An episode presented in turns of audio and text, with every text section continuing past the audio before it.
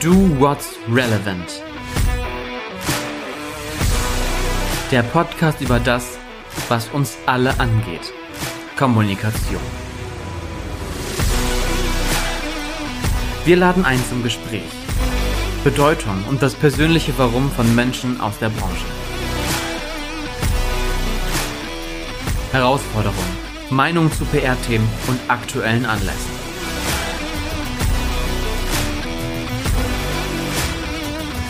Holt euch einen Kaffee oder Drink. Mein Name ist Tobias Blindhammer und jetzt geht's los. Das Influencer-Marketing ist eines der mächtigsten PR-Werkzeuge unserer Zeit. Über 60 Prozent der jungen Erwachsenen sollen bereits einmal einen Kauf getätigt haben und waren dabei beeinflusst oder überzeugt von einem Influencer.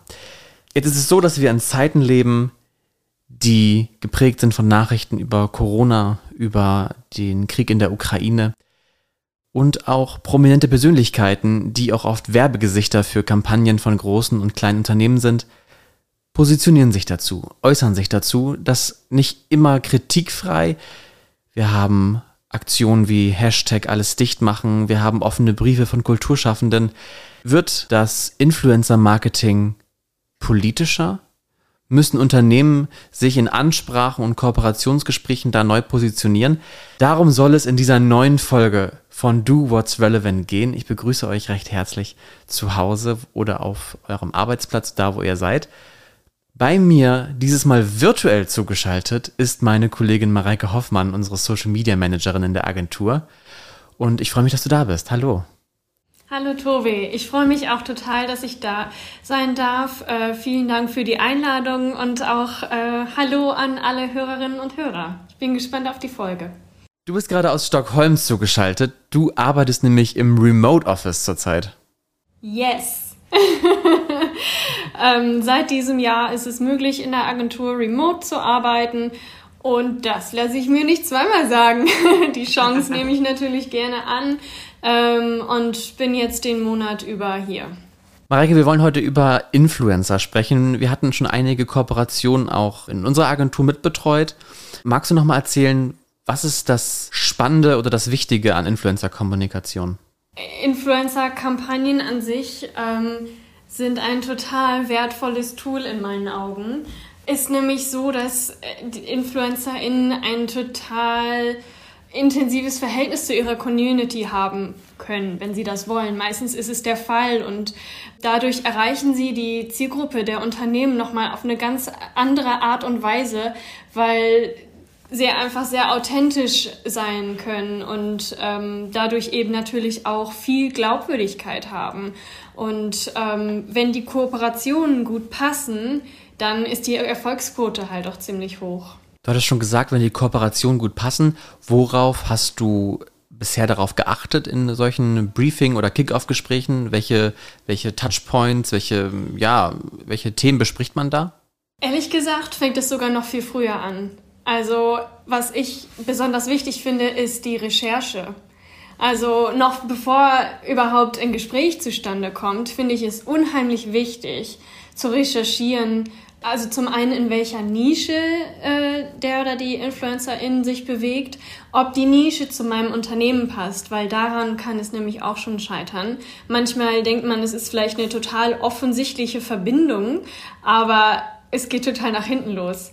Dann, ähm, wenn man aber jemanden gefunden hat, es ist natürlich auch wichtig, sich die FollowerInnen anzugucken. Gut, wir machen halt Influencer-Kampagnen äh, mit ein oder zwei Personen.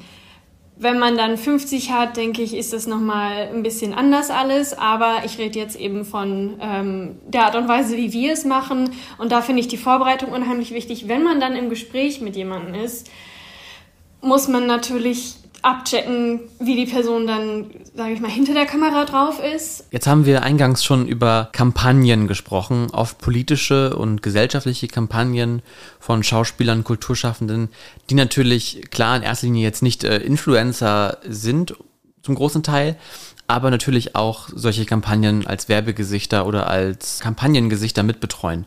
Glaubst du, dass sich diese Gespräche noch um weitere Themen drehen müssten?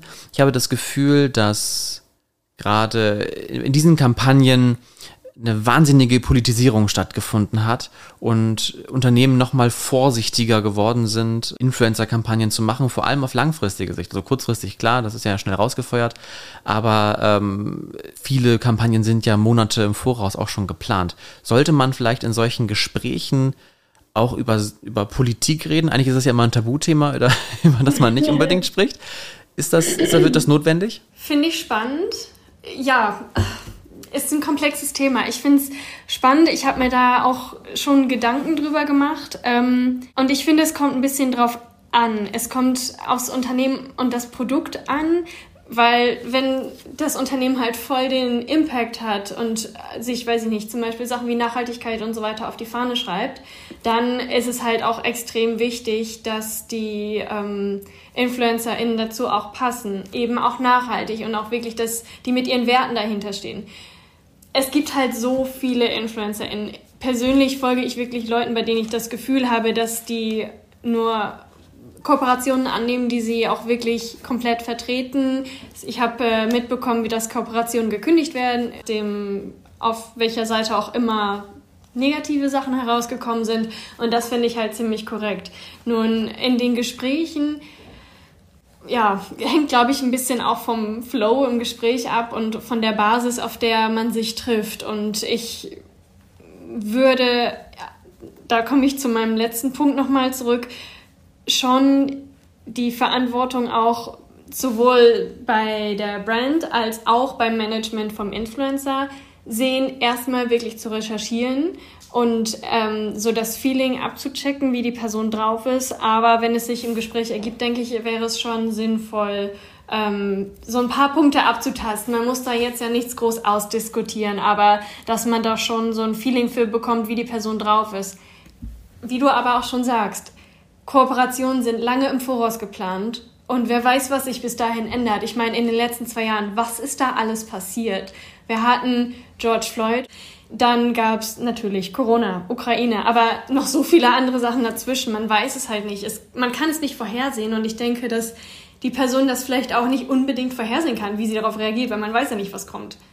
Aber so, ein, so eine Grundstimmung sollte auf jeden Fall abgecheckt werden. Bei Unternehmen wird ja immer auch unterschieden zwischen einer beruflichen Meinung und einer privaten Meinung. Also viele ähm, CEOs oder auch äh, Kommunikationspersonen oder auch wir, wenn wir uns auf Social Media unterwegs sind, ähm, haben ja auch oft nochmal den, den Zusatz, ich bin privat hier äh, und spreche jetzt gerade nicht im Kontext eines Unternehmens. Bei Influencern ist es ja noch was anderes, weil sie selbst als Person ja ihr eigenes Business sind. Glaubst du, dass es da vielleicht auch Sinn machen würde, das nochmal mehr für, für zu kennzeichnen, auch auf, zum Schutz des, des Influencers selbst, einmal zu sagen, das ist einmal meine äh, Person der Öffentlichkeit und die Meinung meiner Person der Öffentlichkeit, meines Unternehmens, meines Businesses und das ist nochmal meine private Meinung. Gerade bei Influencers natürlich auch schwierig, weil da sie ja nicht nur eine Meinung haben, sondern auch starke MeinungsmacherInnen sind. Ja, schwierig. Also bei den InfluencerInnen verschwimmt ja nun mal privat und beruflich. Sie sind ja selbst die Marke.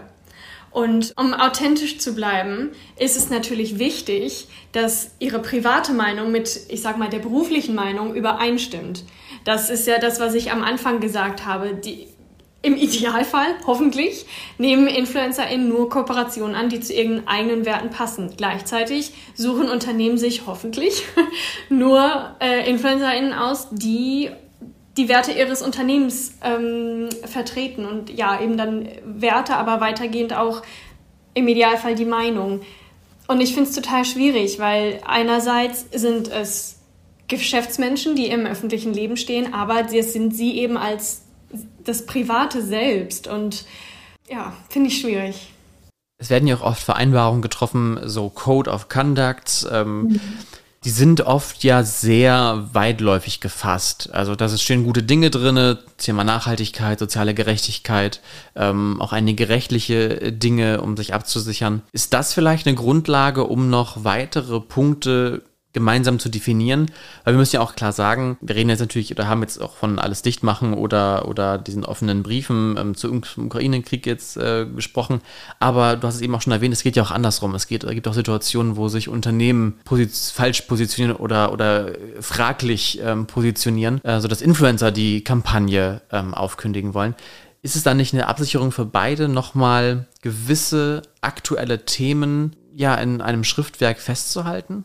Wie weit kann man da aber gehen? Also ich denke mir halt, eine Kampagne, wie lang geht die? Die kann drei Wochen gehen, die kann drei Monate gehen, die kann aber auch über ein ganzes Jahr gehen. Und ich denke, dass es nicht unbedingt machbar wäre, einer Person ein Jahr lang oder was auch immer wie lang zu verbieten, äh, dass sie sich zu irgendwelchen Themen äußert oder wie sie sich dazu äußert weil das ja eben eine Kooperation ist. Die Person ist ja gar nicht in dem Unternehmen angestellt, sondern es ist eine Kooperation, die darauf basiert, dass Brand und Influencer das Gefühl haben, dass sie zusammenpassen könnten.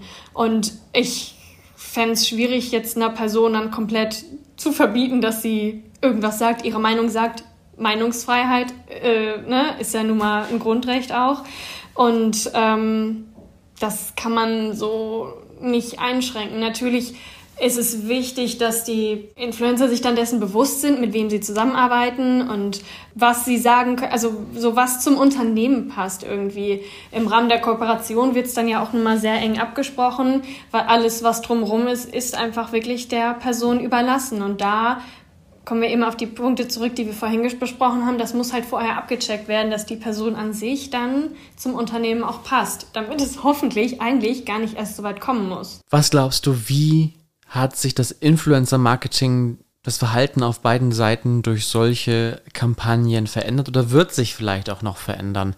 Weil wir leben ja in einer Zeit, in der Meinung auch immer präsenter wird, in der wir immer mehr aufgefordert werden und uns auch aufgefordert fühlen, unsere Meinung zu sagen, die vielleicht auch mal aneckt, die, die vielleicht auch kontrovers sein kann. Wie werden sich solche Kampagnen und Kooperationen künftig verändern? Also was ich in meiner Bubble so beobachte, äh, ist, dass Unternehmen und InfluencerInnen mutiger werden, wie du es ja auch schon sagst, dass sie sich mehr trauen, mehr anecken. Ich persönlich finde das gut, weil, also wie gesagt, das kommt eben auch daher, die Themen, die mich bewegen, sei es äh, Diskriminierung, Rassismus, aber auch äh, Feminismus und so weiter.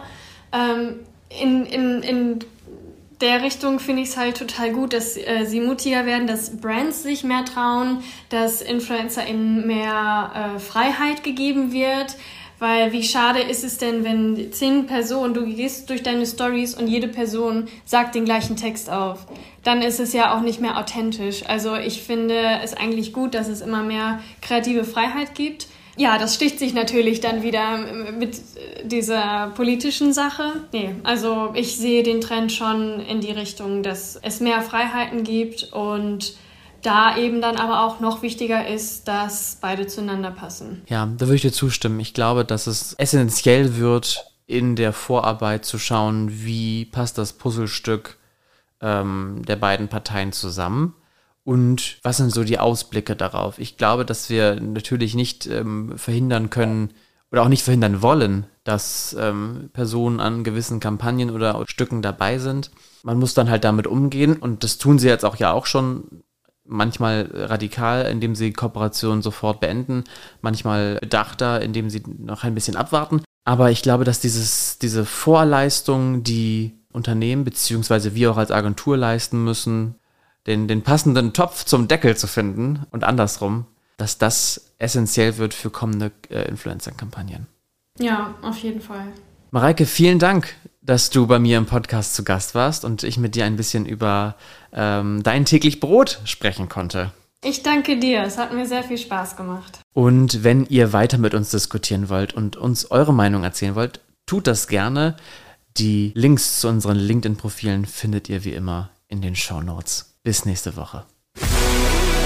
Do What's Relevant ist eine Produktion der Relevant GmbH aus Hannover.